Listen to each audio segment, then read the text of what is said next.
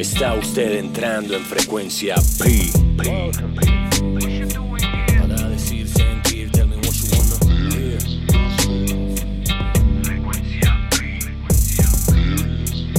Esto es frecuencia P con Pierre Scholz.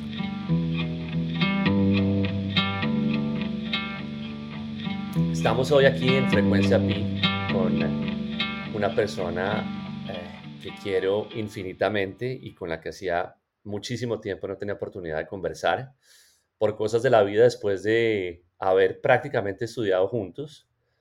Eh, cada uno fue tomando su rumbo, cada uno terminó en otro rincón del planeta y casualmente nos encontramos de la manera probablemente más extraña del mundo. Una vez nos encontramos en Isla de Pascua, bajándonos de un avión, y en otra oportunidad, la más reciente, nos, nos encontramos eh, en Río de Janeiro, previo a los Juegos Olímpicos en Brasil.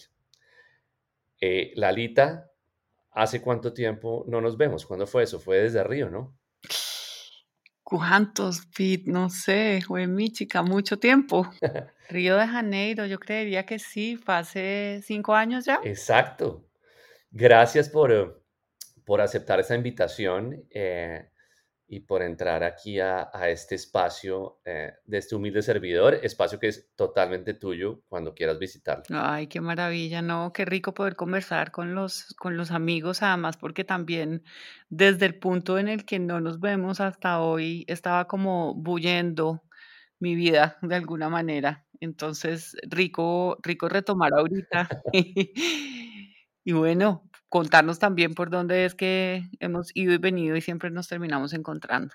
De acuerdo, ¿estás ahora dónde? Cuéntanos dónde estás, porque sé que estás en un lugar muy, muy especial para ti y, mm, y aprovechemos de una vez para entrar hablando de esta locura de mundo, eh, de, esta, de esta pandemia loca. ¿Cómo te ha tratado este tema de la pandemia? Pues mira, en este momento estoy en, en Cachipay, en la finca que fue de mis abuelos. Es una finca muy vieja, Que sin duda alguna es un lugar muy especial para mí. Yo creo que yo tengo mi ombligo acá, es un lugar muy bonito, pero es un poco la vorágine, ¿no? La, la vegetación es muy exuberante, el clima es bastante bipolar como yo, entonces de pronto entra la neblina así entre las ventanas y después está haciendo sol y vas y nadas o vas al río. em, casi que puedes verla creciendo enfrente tuyo, ¿no? Es como que acá cortan el pasto y al otro día está igual de largo que el día anterior. Em, y pues fíjate que ha sido también todo un eh, reto emocional, porque hace dos años, que fue cuando, digamos que lidié con mi última depresión, lidié con ella aquí, sola, y resulta que me había venido a terminar precisamente ese libro, Las muertes chiquitas, en el que hablo de esos cinco episodios de depresión eh, de los que yo he sufrido. Y esa fue, digamos que, una, una muy, un- una muy buena y bonita depresión porque la lidié yo sola y aparte de eso también yo creo que la contemplación de la naturaleza me hizo, me hizo sentir que, que podía atravesar esos ríos revueltos de, de mi cabeza y de mis emociones sin necesidad de, de sentirme desarraigada, ¿no? Sino sintiéndome contenida. Pero de todas maneras, volver acá es difícil y cada día que pasa es como, uy, un momento, me voy a quedar acá, esto se repite o qué. Afortunadamente en este momento no estoy sola, está mi hermano con su, con su esposa y mis, y mis dos sobrinos y bueno, está el perro también que, El perrito. que también me acompañó en esa, en esa ocasión. Viví como seis meses acá, sola, íngrima. Eh, y fue muy bonito porque creo que, que fue la depresión que me mostró que solo saliéndose del ombligo de uno y ayudando a otros funcionaba. Mi hermano se montó en una moto, pero haz de cuenta que se montó en una moto en una plazoleta chiquita en, en Miami Ujú. y se fracturó la cadera. No puede ser. Y cuando llegó a Colombia dijo que se quería, que se quería venir a pasar aquí la, la, digamos que la recuperación porque no se quiso operar. Pero ¿cómo así está? Eh, ¿Está con y, y fractura yo de estuve aquí cadera? cuidándolo. No, ¿qué es esto? No, se rem se remendó, se remendó muy naturalmente, él confió en la naturaleza y dijo: "Bueno, no me voy a operar", eh, y decidió que simplemente iba a hacer que se le pegara acá, estando tranquilo, eh, en este espacio, pues, que es abierto, y y aquí fue como donde donde nos mejoramos los dos, el de la cadera y bueno, yo también un poco más adelante me fui a Canadá a cuidar a la hija de una de mis mejores amigas que tiene una condición bastante particular. Y, creo que eso fue como lo que me hizo volver a tener muchísimo arraigo a la vida, aunque obviamente vengan de vez en cuando las chiripiorcas, ¿no? Claro. Y es ahí en esa, en esa misma finca donde mm, tu hermano eh, construye esa conexión, tengo entendido, con, con, el arte, con la plástica, eh, tu papá con la música, tú también con la música y con, la escritura, o cuál es el, el, papel que cumple esa finca de los abuelos eh, con esa vena artística de todos ustedes ahí en casa? Pues mira, acá hay muchos, muchos libros, muchos muebles viejos. Eh, es realmente un lugar entrañable a los que no le tienen, digamos que miedo a los bichos eh, y que son de lavar y planchar, porque es una casa vieja, vieja, como te digo. Entonces de pronto entra el murciélago, sale, en fin. Eh, la madera pues, tiene 100 años. muchas de las cosas obviamente no son nuevas, no es ningún club mediterráneo. Em, pero mis papás están basados en Villa de Leyva hace también cinco años. Eh, y bueno, mi, hermano Bernie hace música acá también, por supuesto, pero Juan Andrés, mi otro hermano que es artista, eh, vive Villa de Leyva y pues ellos hacen shows de action painting, sobre todo como en eventos y eso obviamente con la pandemia pues no se ha podido tanto, pero el verdadero músico es Bernardo. Es Bernardo que es el que está acá conmigo eh, y bueno, pues acá sí, acá yo he escrito gran parte Está chueco de la cadera ahora. No, ya está bien, eso fue hace dos años, Pete. Ah, eso fue hace dos años. Así ah, yo entendí que acaba de llegar de, de Miami con fractura que se... Eso fue hace dos años. Todo lo que estoy contando fue como rememorando, ah. rememorando esa estadía larga acá, claro. Eh, porque no, ya, no, no, no, él está perfecto, está, Está perfecto, gracias a Dios. Bueno, pues que me recomiende los remiendos porque no me hacen falta en esta cadera medio torta que tengo yo también. mucho yoga, mucho yoga restitutivo.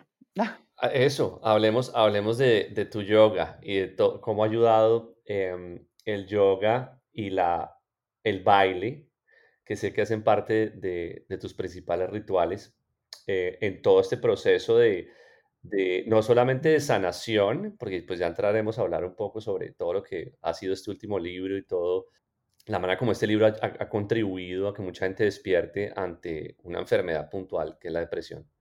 Pero cuéntame cómo hace parte el yoga y la danza en todo ese proceso creativo de, de una escritora, de una, de una persona como tú en su día a día. Pues mira, yo la verdad es que debo decir que, que yo al yoga llegué por necesitada, no por virtuosa. Y en general, casi todos los lugares a los que yo he llegado en mi vida, eh, pues han sido realmente parte de como de ese trasegar. Em, yo empecé haciendo Bikram Yoga, aunque no, mentira, si me voy más atrás, realmente la que empezó haciendo yoga fue mi mamá y, digamos que en mis primeros atisbos de depresión ella me invitó hacer yoga con una mujer que yo admiro muchísimo, que se llama Sabrina Sangen. Y, mm, y después de eso, yo me terminé conectando con una, con una práctica de yoga que, que es muy física, que se llama Bikram Yoga, que se hace en un cuarto a 38 grados centígrados con vapor. Y, y realmente pues es una práctica que los, los ortodoxos yogis critican muchísimo porque se la inventó un tipo que se llama Bikram, y es un, es un hindú basado en California, bastante, mm, digamos que cuestionado, tiene yo no sé cuántas demandas por acoso sexual. Documental en Netflix, todo lo demás. Exacto, el tipo eh, lo que quiere todo el tiempo es tener como Rolls Royce y Corvettes y Rolex y... y mujeres en cantidad. Entonces, pues yo más allá, digamos que de seguirlo a él, ¿Perdón? Y, mujeres en cantidades, decía yo también. Sí, no, claro, pues tiene de hecho eh, demandas de acoso sexual directamente, no mujeres, sino demandas de acoso. Eh, pero bueno, más allá, digamos que de seguir a este gurú, yo lo que sigo es su práctica, que es una práctica de, de 52 posturas que se repiten y eso, y yo creo que en la repetición he encontrado yo eh, muchísima conexión creativa eh, y una forma de vida al final, ¿no? Porque pues todo es repetirse, es, sale el sol y después llega la noche Eh, y uno, por ejemplo, no puede decir que es un experto en lavarse los dientes si no se los lava todos los días. Puede tener todos los cepillos de dientes y las cremas de dientes y las técnicas para lavarse los dientes, pero pues no, dar charlas sobre lavarse los dientes no te va a hacer tener los dientes limpios. Entonces yo creo que tiene que ver mucho más con eso, eh, tiene que ver mucho como con los límites del, del cuerpo, ¿no? Uno, uno siempre puede llegar un poquito más allá de lo que cree la cabeza. Y también me parece que, que lo que nos pasó fue que nos educaron siempre en un dualismo muy brutal entre el cuerpo y, y las emociones y la cabeza. Y yo no creo que exista nada más espiritual que el cuerpo al final. Entonces, cuando uno tiene una enfermedad de la cabeza o un trastorno mental como es la depresión, pues básicamente lo que tiene que hacer es poner a merced del cuerpo a la cabeza y que sea el cuerpo el que ordene y genere cambios químicos importantes. Entonces yo creo que en esa medida eh, el yoga lo conecta a uno con lo, con lo más, más fundamental, que es la respiración. Lo mismo que la natación, yo nado también con regularidad y no sé por qué me siento, eh, me siento muy bien en el agua, muy, muy bien en el agua, con decirte que me encanta lavar platos. A mí todo lo que tenga que ver con agua me gusta. Em, me acuerdo precisamente cuando cuando nos encontramos en Pascua, que además lo agradezco infinito porque fue un encuentro fantástico. Yo iba a un hotel Fantástico. 5 estrellas de mucho lujo, en donde me iban a mostrar solo la parte turística de Isla de Pascua, y tú me llevaste con un amigo tuyo, oriundo de la isla, a meternos por allá en la mitad del mar abierto con un muchachito que parecía Mowgli, y a saltar en unas olas inmensas, eh, ¿no? Y para mí esas emociones fueron mucho más, eh, interesantes e importantes, pues, que que el que la experiencia de cafeinada microfiltrada, eh, con vino de añejo de cepa especial y cena de pato con no sé qué, eh, ¿no? Entonces, yo creo que finalmente esas son las experiencias que que sirven y me y me acabo de acordar por hablarte del agua, porque porque fue es muy liberador, ¿no? Y esa saltada al agua así en la mitad de la nada fue como, bueno, el día antes nos habían estado contando cómo los Rapa Nui iban hasta esa isla nadando, pero muchos no llegaban porque se los comían los tiburones y De acuerdo, y entonces como que saltar también fue muy fue fue fue como muy temerario, pero también muy liberador. Pues, eh, antes de que volvamos al tema yoga, cerremos ese capítulo de Isla de Pascua, porque, bueno, yo andaba en Isla de Pascua haciendo un estudio de locación para tratar de, sí, hacer un análisis de de de viabilidad para un evento, pero tú, puntualmente, ¿qué era lo que andabas haciendo allá en en Isla de Pascua? ¿Estabas trabajando en en qué? Lo que hacemos todos los periodistas, que es vivir unas vidas que no nos pertenecen y terminar en unos lugares que jamás podríamos haber pagado por nosotros mismos y conocer unos lugares sensacionales. A mí me ha invitado una aerolínea porque había abierto un vuelo que era a través de Lima y no de Santiago hacia Isla Pascua a conocer el. Hotel Explora. Eh, y básicamente eso era lo que yo estaba haciendo. Eh, Y fue bajando las escaleras de ese avión cuando cuando oí un: "Peter, Pierre", y me volteo yo y está Lali muy campante llegando a al aeropuerto de Rapa Nui, de Isla de y y Pascua, Pierre Scholz eh, y ya sí, tengo que Pierre creo Scholz ya es un paisano, ya es oriundo, porque ya ha ido varias veces a hacer, eh, bastantes, digamos que, eh, viajes de avanzada, como dicen los militares. Entonces, ya tiene amigos Rapa Nui, ujú, ya se conoce a todo el mundo, ya sabe cómo es lo que es de verdad, verdad, ¿no? Ya nos invita a la playa donde nadie va y en donde hacen el asado enterrado, y exacto. y bueno, pues no, fue fue, una fue una maravilla, una maravilla encontrarte, de verdad que sí. Me imagino que estabas también haciendo un estudio Pues, de avanzada cuando nos hiciste tirar ahí en la mitad del mar, y ahí era donde se iban a meter tus clavadistas de Red Bull. sí, sí, sí, de de exacto, por por ahí iba la cosa, em, pero puedo compartir contigo ese mismo sentimiento de de, em, de haber aprendido en ese viaje una cantidad de cosas, eh, que que creo que de de ninguna otra manera habría podido podido aprender, y haberte encontrado allá en ese viaje fue definitivamente mágico, fue lo máximo, lo máximo. Sí. Pero bueno, devolvámonos ahora al tema del yoga, eh, porque yo soy una persona que no que no ha tenido cómo hacer una conexión con el yoga. Yo eh, eh, necesito, requiero de un espacio de, de reflexión, de tranquilidad mental, he tratado de meditar, he tratado de hacer yoga y he, he fracasado. Para una persona como yo que como que no logra entender em, ese mundo, em, ¿qué, qué se te ocurre? Que, ¿Cuál podría ser una buena introducción a, a, a, Mm. digámoslo, más a una terapia más mental? Pues a mí, no, a mí se me, a mí se me ocurre que, que los occidentales tenemos una idea de lo que es meditar muy errada porque pensamos que es enfocarnos muchísimo y es todo lo contrario. Es desenfocarnos tanto que logremos un foco real y generalísimo. Entonces, eh, yo te diría que, que, de hecho, para mí también es muy difícil entrar en meditación quieta.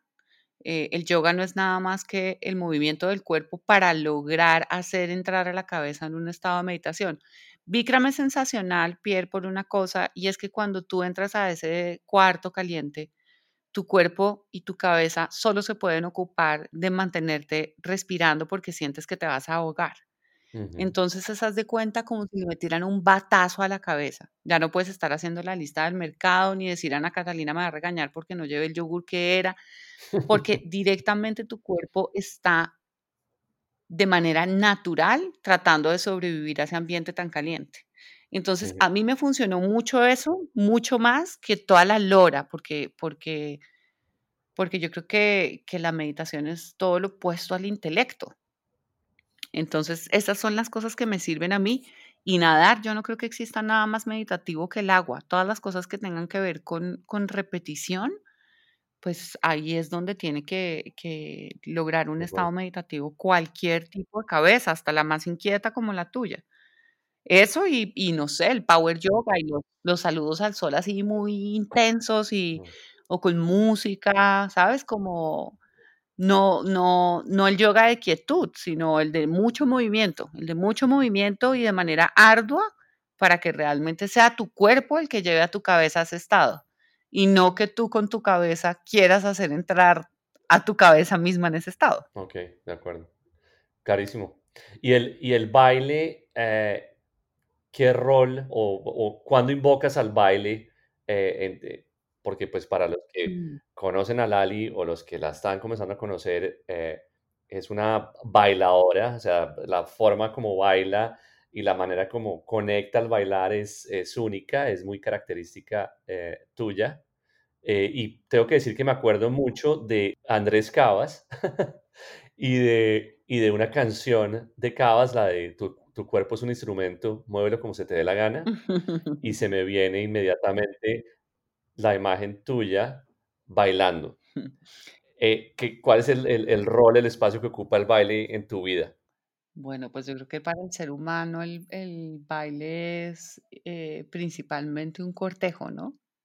Un coqueteo, como el de todos los animales. Eh, en Rapa Nui también nos hicieron ver muchos pájaros y muchas cosas de cómo se cortejan los animales. Entonces yo creo que por eso es que a mí me gusta tanto el baile, porque yo soy muy coqueta, eh, porque me gusta mucho seducir. Pero, pero fíjate que, fíjate que sí tengo mu- mucho que decir al respecto, porque es que yo antes era esta persona que se tenía que montar en la mesa del lugar y hacer que todas las miradas estaran, estuvieran puestas encima de ella y no. Y hoy en día, eh, como que he encontrado otro lugar un poquito más personal, más íntimo, sin tanto spotlight. Em, creo que, que también la depresión lo que traía era como, como unas bocanadas de o te calmas o te calmamos porque estás demasiado acelerada y porque, porque parecía quererme llevar todo como, como un tornado, pues que lo que, lo que encuentra a su paso se lo, se lo devora. ujú. Em, y yo creo que en los últimos, no sé, 5 o 6 años, yo he aprendido muchísimo de, del, del, sí, del, del estar sin necesidad de, de tener un spotlight o de ser mirado, ¿no? Entonces creo que el baile ahora se ha convertido en algo mucho más íntimo y también tengo que, tengo que ser muy sincera, ha cambiado muchísimo eh, porque yo dejé de beber hace cinco años, Pierre Sí, Y recuerdo. dejé de beber también, de nuevo, no por virtuosa, sino por necesitada. De hecho, cuando tú y yo estuvimos juntos en Río, yo ya había comenzado, digamos que un proceso de desintoxicación. Total. Y para mí fue muy bonito volver a, a, a tocar casi que con las manos la música, ¿no? A sentirla de verdad, porque cuando uno pues toma tanto trago como el que yo tomaba, que no sé si era mucho o era poco, pero, pero, pero pues lo que hacía era básicamente como generar una conexión muy ficticia con, con ese sentimiento de euforia que se puede lograr bajo la conciencia plena. Entonces se vuelve bastante más, eh, no sé, salvaje, diría yo. Sí. Lo mismo que, por ejemplo, el sexo. Eh, el sexo, eh, eh, el trago para, para bajar cucos es genial, pero realmente para el acto mismo, pues lo que genera es una, un, un- como un cortocircuito y una falta de conciencia y, y, y no hay una verdadera conexión con lo que realmente estás haciendo, ¿no? No, no hay una verdadera conexión como con, con el universo y con la otra persona con la que estás. Entonces yo creo que sí, el baile es primeramente un acto de seducción y pues yo he querido seducir hasta el portero, eh, obviamente no en términos sexuales, pero, pero, pero sí es como muy visto eh, o es muy característico de mí querer seducir. Y, y hoy en día entiendo la seducción de una manera mucho más pausada, mucho más consciente, eh, ya no soy como, como los tiburones de Nemo. ¿Te acuerdas que los tiburones de Nemo le- tenían que decirse a ellos mismos como, los peces son amigos, no son comida? Sí. Bueno, pues a mí me pasa un poco eso con los hombres y es como, a ver, tranquila, los hombres son amigos, no son comida. Entonces, eh, creo que eso también no solamente ha aplacado una cantidad de cosas, de desgastes innecesarios de energía, sino que también me ha hecho tener una energía vital mucho más, más pura y más concentrada y más cuidada.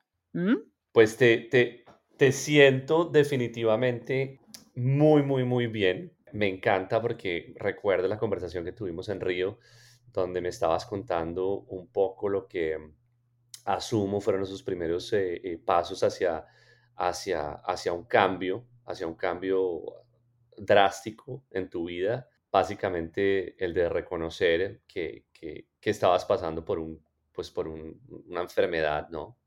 em, y que había que afrontarla para salir de ella y que viene a ser pues prácticamente el reflejo de este libro espectacular que ya, ya tiene un año y poquito en el mercado, ¿verdad? Mm, Em, Las muertes chiquitas, de Editorial Planeta.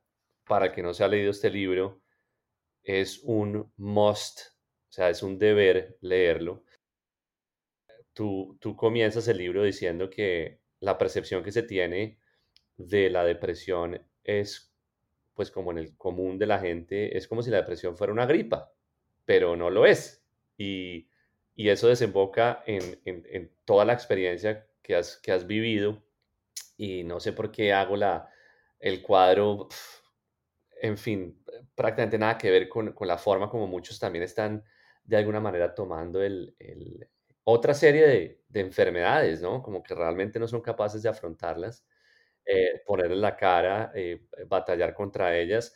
¿Cómo ha cambiado tu vida y cómo estás hoy por hoy después de un año de haber pues plasmado todo esto, toda esa mm. experiencia en ese libro? Pues, Pierre, es que fíjate que tal vez lo que, lo que lo más importante para mí de ese libro es recordarme a mí misma que puedo salir de esos estados, es decir, que se puede entrar y salir de esos estados, porque yo no conozco una, una descripción más precisa sobre la depresión que, que esa que, que dice que es una aversión al dolor y al miedo, ¿no? Entonces, estar huyendo constantemente de las situaciones y de las emociones incómodas que nos pone la vida, lo único que hace es acumularlas y después vienen y te hacen como en un boomerang ¡pah! y te patean.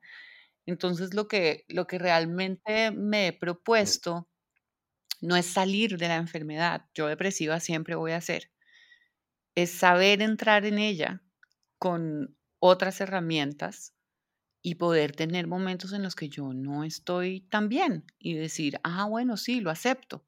y no como antes, que era mucho más brutal porque yo me negaba y me negaba y me negaba, ¿viste? Porque uno quiere además esconder, porque, porque además también, otra vez el tema del dualismo, nos han hecho pensar que es una vergüenza tener un trastorno mental y pues la verdad es que somos tan culpables de tener un trastorno mental como es culpable alguien de tener cáncer, pues es, es ridículo. Entonces la enfermedad es una maestra que viene a enseñarle a uno cosas sobre su ego, sobre sobre su manera de estar en el mundo.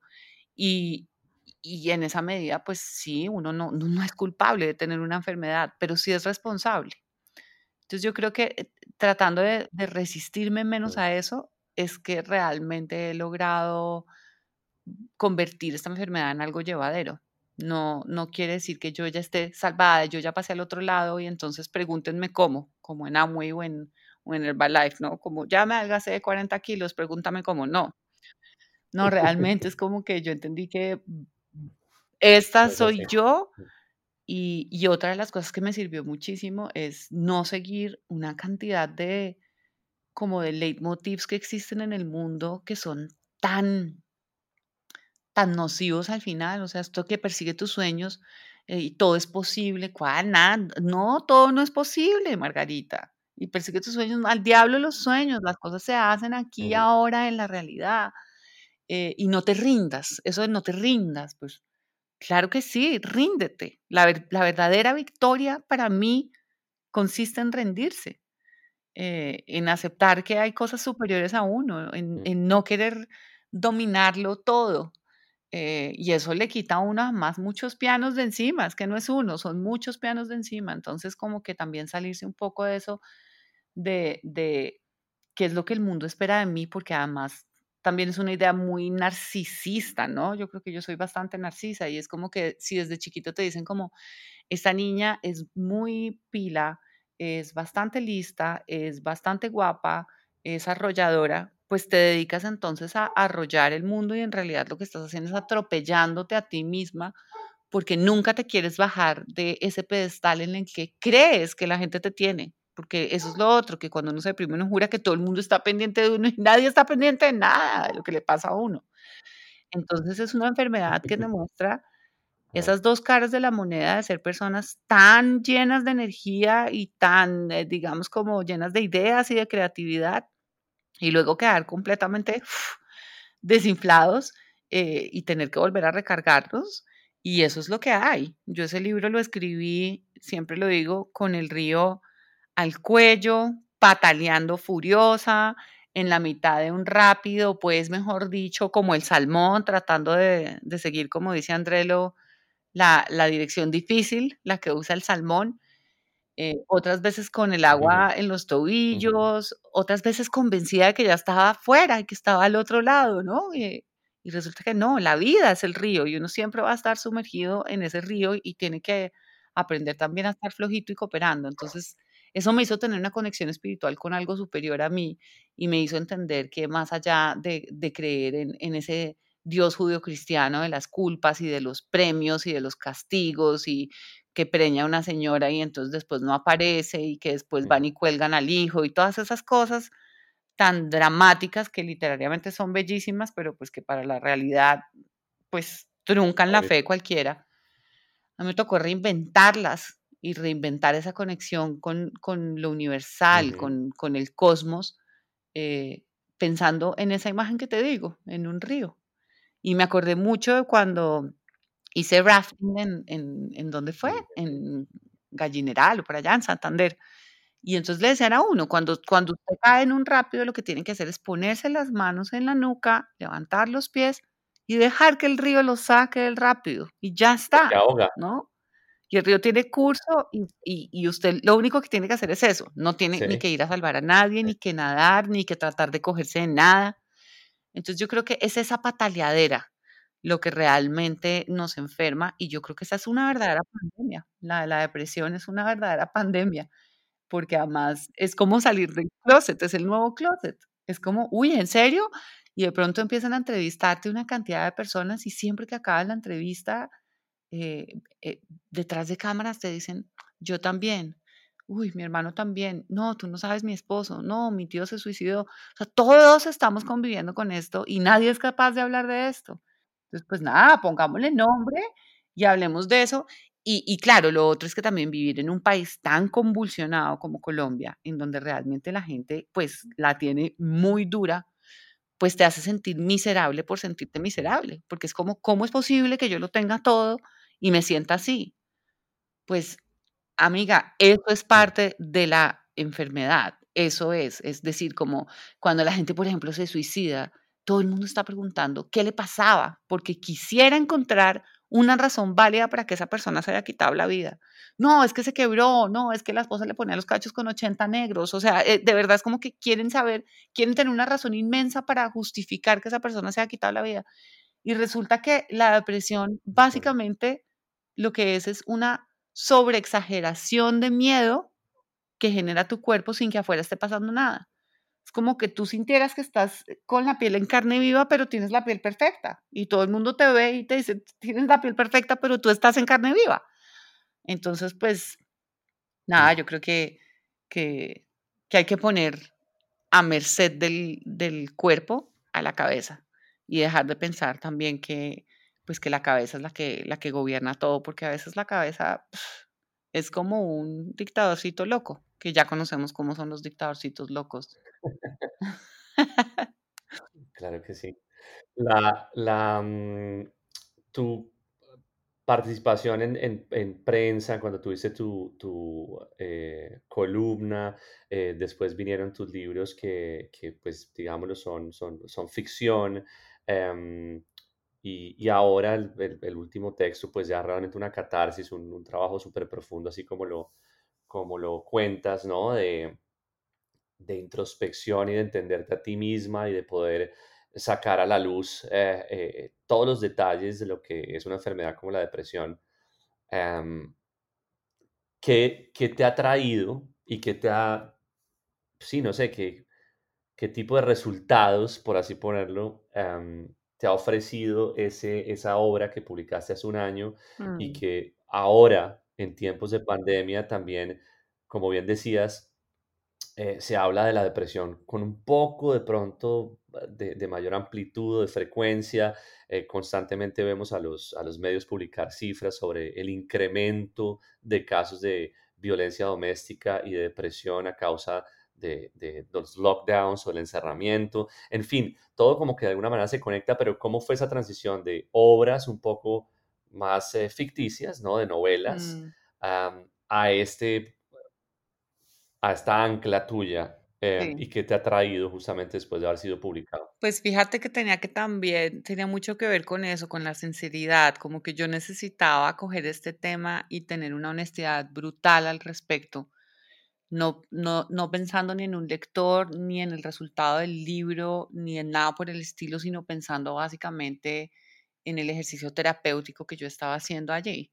Y cuando yo empecé a escribir este libro, iba a volver a hacer un libro de ficción en el que además hablaba como de, muchos personajes creados o basados en personajes que yo conocí que se quitaron la vida. Y hubo un momento en el que casi que, e, e, es decir, el texto mismo te saca la mano por la pantalla, te da una cachetada y te dice, esto no es, esto no es. Si usted, si usted realmente quiere lograr algo con esto, tiene que tener rigurosa honestidad.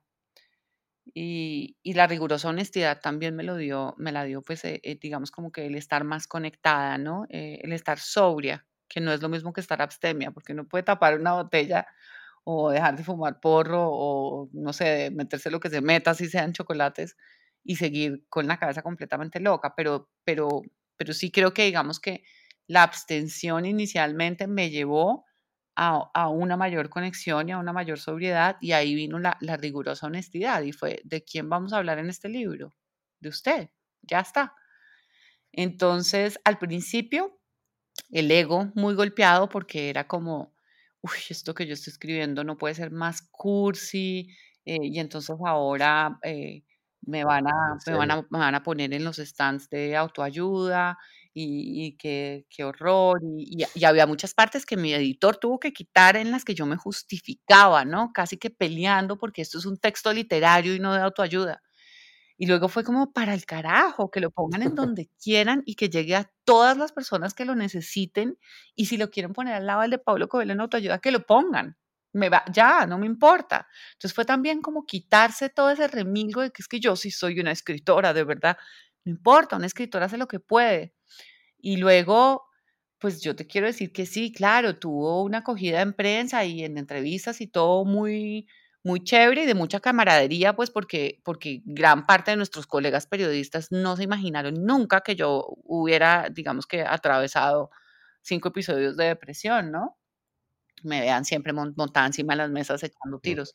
Pero, pero, pero más allá de eso, lo que ha sido absolutamente espectacular, Pierre, es el mensaje de la persona desconocida que por Instagram o por Twitter me contacta y me dice como, sin palabras, gracias, eh, me estoy leyendo, el otro, gracias porque no había podido entender de ninguna manera por qué mi hermano se suicidó, el otro, eh, tenemos una hija que está muy deprimida, ¿qué podemos hacer? Entonces, claro, ahí también digamos que, que viene un agradecimiento inmenso con la vida, pero un, ten cuidado, Margarita, porque tú no eres terapeuta, ¿no? Tú no, tú, tú no puedes ayudar más de lo que estás equipada para ayudar y, y yo soy a esta enfermedad lo que, y lo mismo a, la literatura, lo que un borracho es al vino, qué sé yo, yo no soy un enólogo, si me entiendes, yo no, pues yo no sé nada más allá de la depresión que lo que sé sobre lo que me, lo que me pasa a mí y cómo con cosas muy chiquitas he logrado eh, avanzar milímetros y de milímetro en milímetro pues uno va avanzando centímetros y de centímetros en centímetros pues va distanciándose de, de lo que más mal le hace, ¿no? Entonces yo creo que es eso, el mensaje de las personas desconocidas, la, conexión con esas personas, eh, el, solamente decirle a alguien como, yo te entiendo, sé exactamente lo que estás pasando, ve y te das un baño de agua fría, échate mucha, mucha agua fría en la cabeza y cuando, y da, y hazme un favor, da 20 saltitos exhalando muy fuerte por la boca cuando salgas del baño. Y cuando hayas hecho eso, ven y me escribes otra vez. Y vienen y me escriben y me dicen, puta, no puede ser, ¿cómo así? Y yo, sí, a esa distancia estamos de cambiar nuestra situación emocional. A esa distancia, la distancia de, de, las emociones es física, ¿no? Entonces, pues yo creo que más agradecida con eso que con cualquier tipo, digamos que de prensa que haya recibido las muertes chiquitas, que afortunadamente y gracias a Dios está en su cuarta edición. Eh, pero sí, que está ahí para el, para el que lo necesita y que a mí ya no me importa qué tipo de escritora soy, ni si van a decir que soy eh, lo que quiera que, digan. Mm. Pues eh, a mí también tengo que decirte, me ha servido cantidades. Eh, yo he pasado por, por, cuadros em,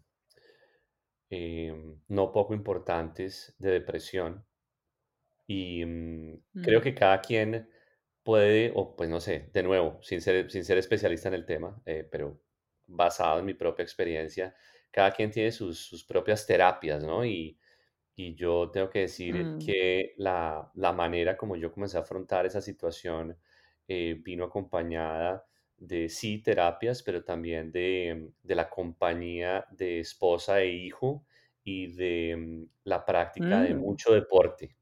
Em, eh, yo tenía, eh, estuve muy desconectado de, de lo que realmente me, me, apasiona y me mueve la agujita, ¿no? Y, y una de esas cosas es, es el deporte, es el, el, desafiarme personalmente eh, y ganarme a mí mismo y comencé a, mm, a, hacer muchas cositas relacionadas con deporte, pero sobre todo a compartir mucho más tiempo en familia. y eso, pues tengo que decirte que me ayudan cantidades. Está súper pendiente el que Ana y todos mis amigos eh, se lean tu libro. Eh, no he podido rotar este que tengo aquí en casa lleno de, de, marcas y de líneas y de quotes y de cosas, porque la verdad no solo lo he leído, sino que me ha gustado mucho releerlo. Em, eh, y me encanta. Y te iba justamente pues a preguntar otra cosa, pues porque ahora en, esta, en estos tiempos de, influenciadores digitales, de líderes de opinión, de creadores de contenido digital, bla, bla, bla, y pues que todo el mundo está mirando un teléfono, em, ¿has, visto algún tipo de, impacto también hacia, hacia ese mundo de, lo digital, del Instagram, de, del Ali como, como esta voz que nos representa y, que queremos saber qué hace en su día a día? ¿Has sentido como algún tipo de, necesidad de como de, continuar contándole a la gente día a día algo más sobre, sobre lo que viene después de haber pasado Mm. cinco años por esta, esta situación, de haber tratado todo tipo de terapias, etcétera. Em, No. ok. No, no, no, no, no. No, sí, no, como convertirme en la youtuber de la depresión, no. Y la verdad es que, claro, pues sería una mina de oro, pero pero pero no es mi interés. Eh, y aparte de eso, mi mi idioma mi idioma es la palabra escrita, y eso yo lo tengo muy claro.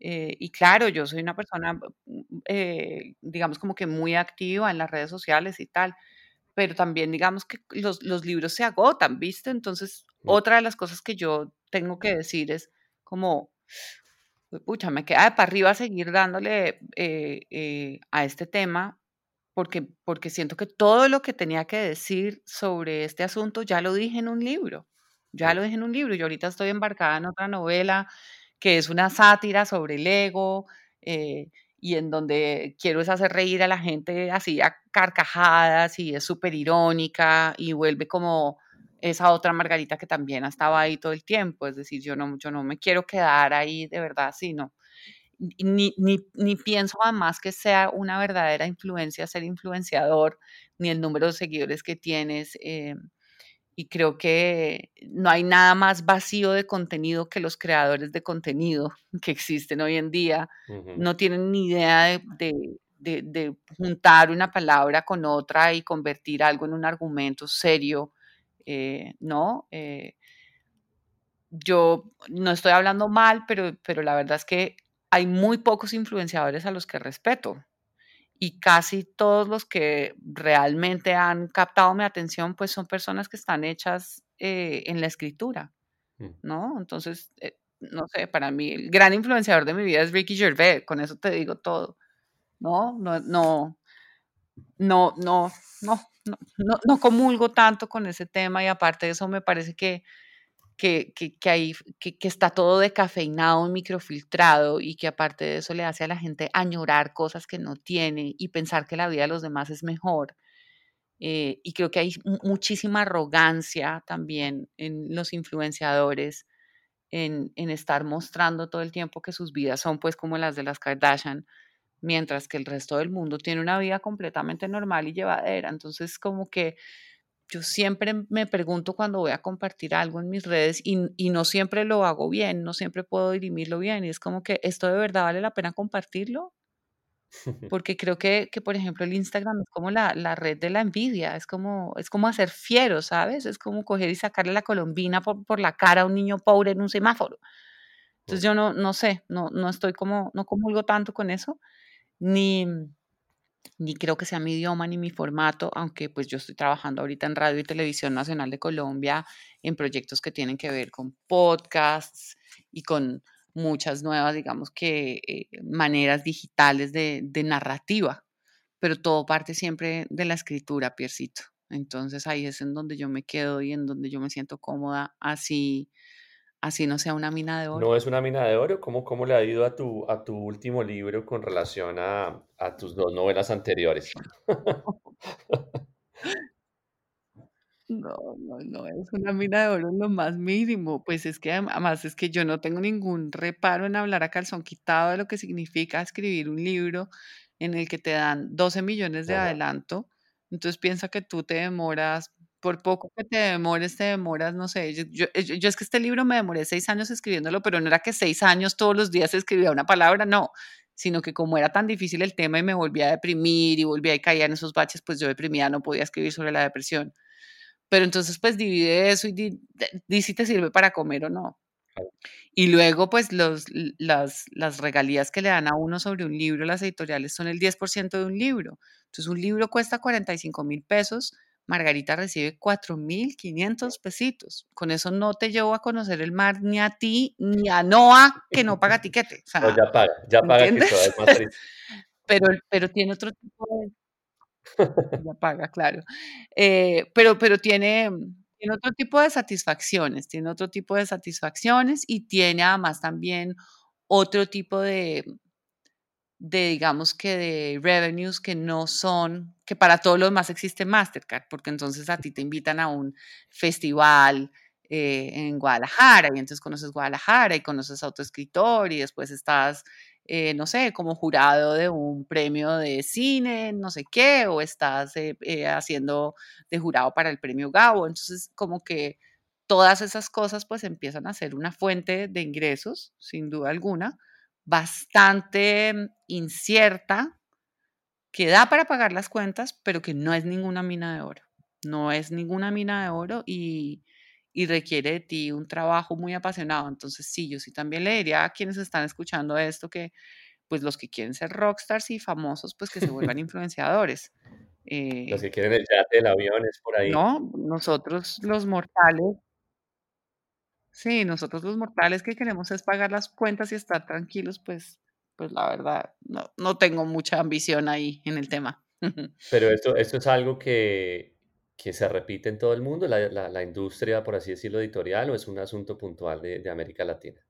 No, yo creo que es eh, pues a nivel mundial, pero pues entonces haz de cuenta que si es en Estados Unidos, pues entonces una persona como yo recibirá 12 mil dólares y no 12 millones, ¿me entiendes? Que de todas maneras para el lugar en el que vive, pues es la misma cifra al final, ¿De? ¿no? Eh, y claro, pues las grandes, grandes, grandes, eh, los grandes, las grandes plumas, pues claro, reciben unos adelantos muy diferentes eh, y, y unas sumas pues ridículas. Yo, yo no me acuerdo cuál fue el adelanto que le dieron a García Márquez por Vivir para contarla o, para, o por Memorias de mis putas tristes, pero creo que era 40 millones de dólares. Pero pues es que eso no es, eso es uno entre mil, ¿ya? Mm, Y no creo que jamás Gabriel García Márquez hubiera dicho yo voy a escribir porque quiero ser millonario. claro que no. No, pues si uno quiere ser millonario se vuelve banquero. De acuerdo. De acuerdo. Y en Bitcoin, Mm. hoy por hoy, ¿no? Porque ya ni banquero en dólares eh, pareciera hacer mucho sentido con todo lo que pasa en este mundo y en, y en este país, en Estados Unidos, donde estoy yo, ¿no? Pero bueno, en fin.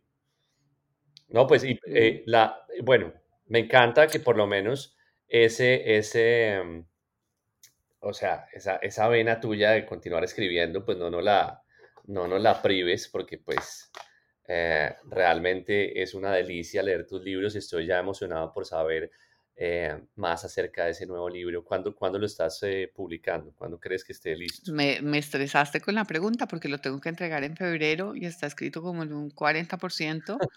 em, pero prometo hacerte reír muchísimo eh, porque tiene mucho que ver con el ego de los, tiene mucho que ver con, con el ego de los, de los actores eh, de Hollywood.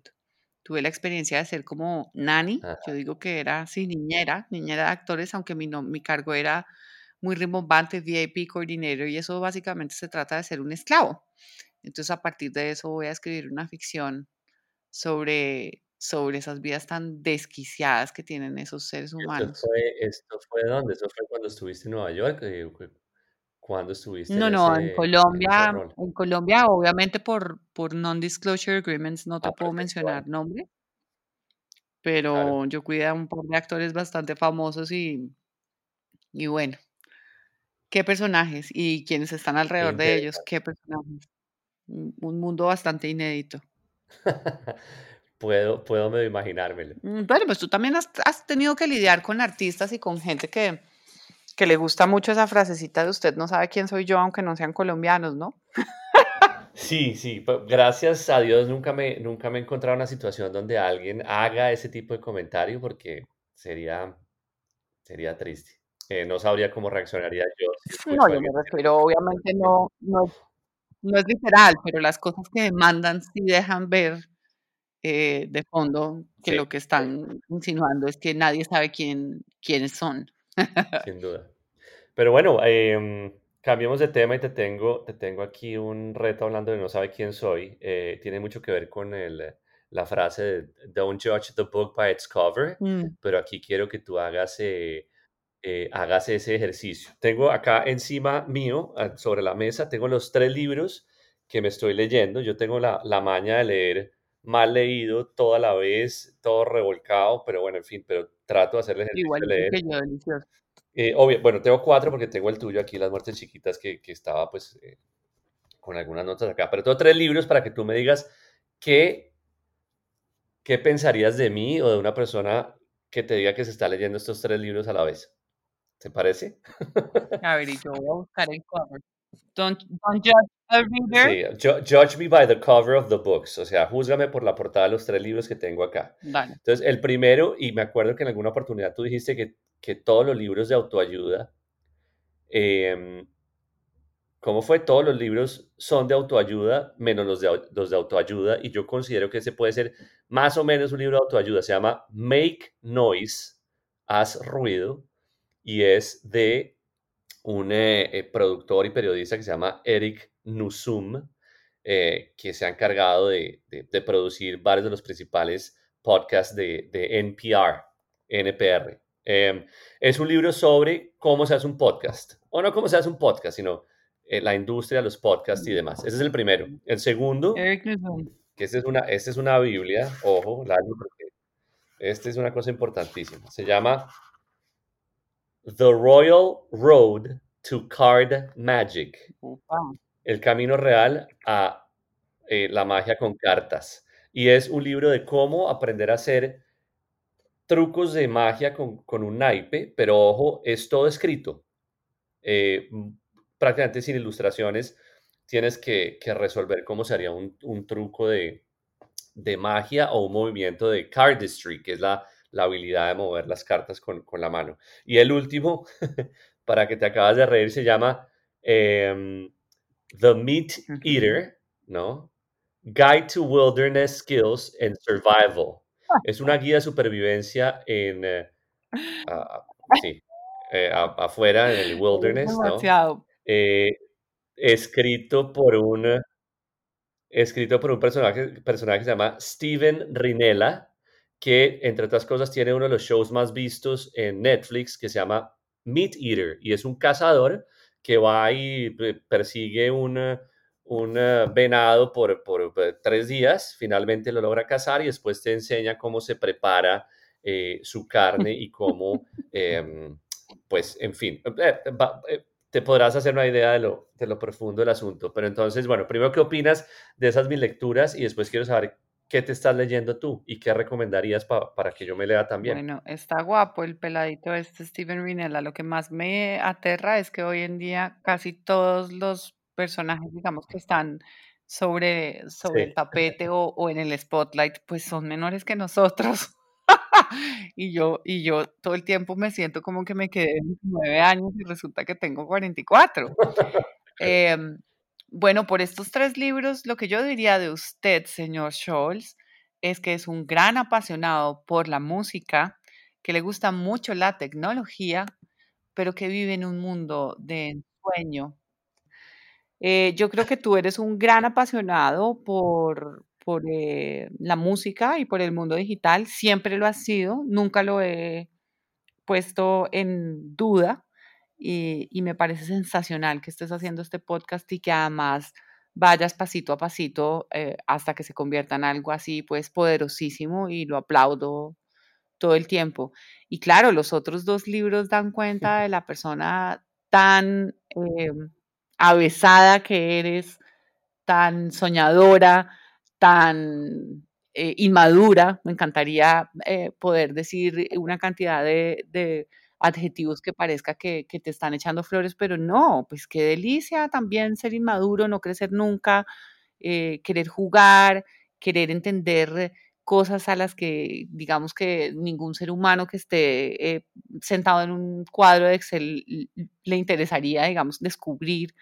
Eh, y eso me encanta de ti, me encanta saber que estás buscando nuevos trucos, que, mm, que de alguna manera te sientes todo el tiempo viviendo como en una aventura, así estés en el potrero, potrereando con la mona como pusiste el otro día en Instagram.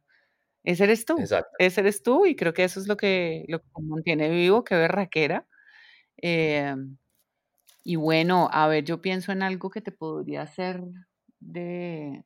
Recomendame que, un te libro. guste, es que es, que eh, tan fácil que tan fácil que es recomendar libros que uno sabe pues que a uno le encantaron y que oh, buenísimos y tal, pero pues que no, no, no necesariamente son lo que, lo, que, lo que necesita el otro. Yo te diría que te vieras una serie que ya estoy segura que ya te la viste, porque además no es nada nuevo, pero se llama Travels with My Father. ¿Te la viste? Sí, sí, sí, del, del comediante. Sí. Bueno, yo, os- mejor dicho, si Pierre Scholz hiciera eso con el papá, yo no me perdería ni un solo episodio. Patrocinado por Lufthansa. Sensacional. Ok, Eh, de acuerdo. eh, y bueno, hace poquito me, me regalaron un libro de Rudyard Kipling que sería chévere para leer con Noah. Eh, y que son como cuentos para niños, pero pues es que Rudyard Ujú. Kipling tiene unos cuentos ya de verdad como que es demasiado impresionante. Entonces, chévere para tener ese quality time del que tú hablas con Noah y leer algo en voz alta con él. También me encantaría. Y te recomendaría también un podcast que, es- ay, juepucha, es que ahora se me va el nombre, pero es un podcast canadiense en el que le hablan de ciencia a los niños. Espérate un minuto. Eh, bueno, no, te tengo, te tengo que dejar sin el, sin el nombre del podcast, pero es un podcast sensacional que me descubrió mi amiga Polly. En realidad no mi amiga Polly, sino su hijo Lucas, que vive en Canadá, eh, y al que la única manera, digamos, que de calmarlo era ponerle este podcast en el que les explican una cantidad de cosas muy interesantes, pero pues obviamente en el tono que necesita un niño para poder estar enganchado. Fantástico, gracias por esas recomendaciones y e inmediatamente me voy a poner a buscarlas porque em, no solamente me encantaría compartir. Libros, libros para que. No te, no te recomendé ningún libro, qué horror, qué horror. Yo diciendo todo el tiempo que soy la de los libros y que la de los libros y que la de los libros y no te recomendé ningún libro. Em, bueno, eh, bueno, entonces, un libro que se llama This is How You Lose Her, de un autor eh, cuyo libro de cuentos yo te robé en el viaje de la isla de Pascua. Sí, Estoy hablando de Junot sí, Díaz. ¿Te acuerdas del libro que, que me prestaste? pero claro, ¿Nunca te lo devolví? no señora, ¿Sí? no, No te lo devolví. no, Obviamente, eso sí, como dice mi mamá, no se sabe quién es más pendejo, si el que presta un libro o el que lo devuelve. Pero puedo, puedo asegurarte que está en buenas manos y que ha dado la vuelta al mundo como un libro al viento. fantástico. Léete, eh, así es como la pierdes, This is How You Lose Her, de, de, de Junot Díaz. Listo, anotado. Pues, Lali, podríamos quedarnos aquí hablando. Hasta aquí nos duró la dicha. No, pues podríamos seguir hablando eh, eh, por horas y horas y horas y, y- y sin duda eh, voy a querer seguir invitándote. Em, voy a dejarte por ahora seguir descansando en, en la finquita. Em, yo me voy a poner la tarea de buscar estos libros que recomendaste y a manera de, em, de cierre, eh, un, un poco plagiado, pero pues le doy todos sus créditos y me encanta hacerlo porque eh, eh, es uno de los cuestionarios que más, em, más emociones me ha traído al momento de conocer personajes o personalidades que, que me llaman la atención. Es el de Bernard Pivot, que tú conoces muy bien también. Em, Dale, vamos con el cuestionario. ya, a ver, disparémoslo. Entonces la primera es, ¿cuál es tu palabra favorita? Fantasmagórico, ¿Qué es lo que más te causa placer? el sexo, ¿Qué es lo que te desagrada? la compostura, Bueno, y aquí es cuando me toca entrar un poco a interrumpir la entrevista porque justamente cuando estábamos en esta parte de la, de la charla con Lali tuvimos ambos problemas eh, técnicos y acabamos perdiendo la conexión a internet. Eh, nos quedamos un poco sin la posibilidad de escuchar el resto de respuestas que Lali tenía para estas preguntas. Pero quedamos en que la vamos a volver a invitar a esta frecuencia para cerrar como Dios manda este episodio pero no podía acabarlo sin aprovechar el espacio para agradecerle a Lali inmensamente, con toda el alma y todo el corazón, por eh, haberle dedicado tiempo a Frecuencia Pi, eh, por haberle dedicado tiempo a buscar y rebuscar el archivo que se nos perdió de audio y que conseguimos recuperar afortunadamente. Gracias, gracias de corazón, Lali. Y a todos los que nos escuchan, muchísimas gracias por habernos acompañado. Por favor, hagan la tarea de buscar los libros de Lali y leerlos todos. Son maravillosos. Y bueno, me despido de un nuevo episodio. Feliz con el corazón lleno y con eh, música siempre muy muy bonita esta vez del señor Jan Tiersen. Así que chao chao, nos vemos en la próxima.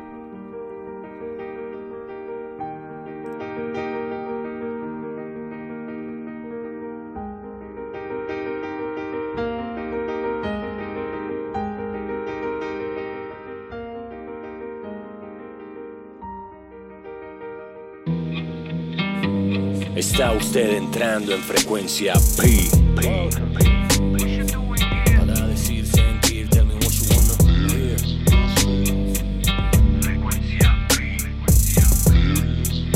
Esto es frecuencia P con Pierre Scholz.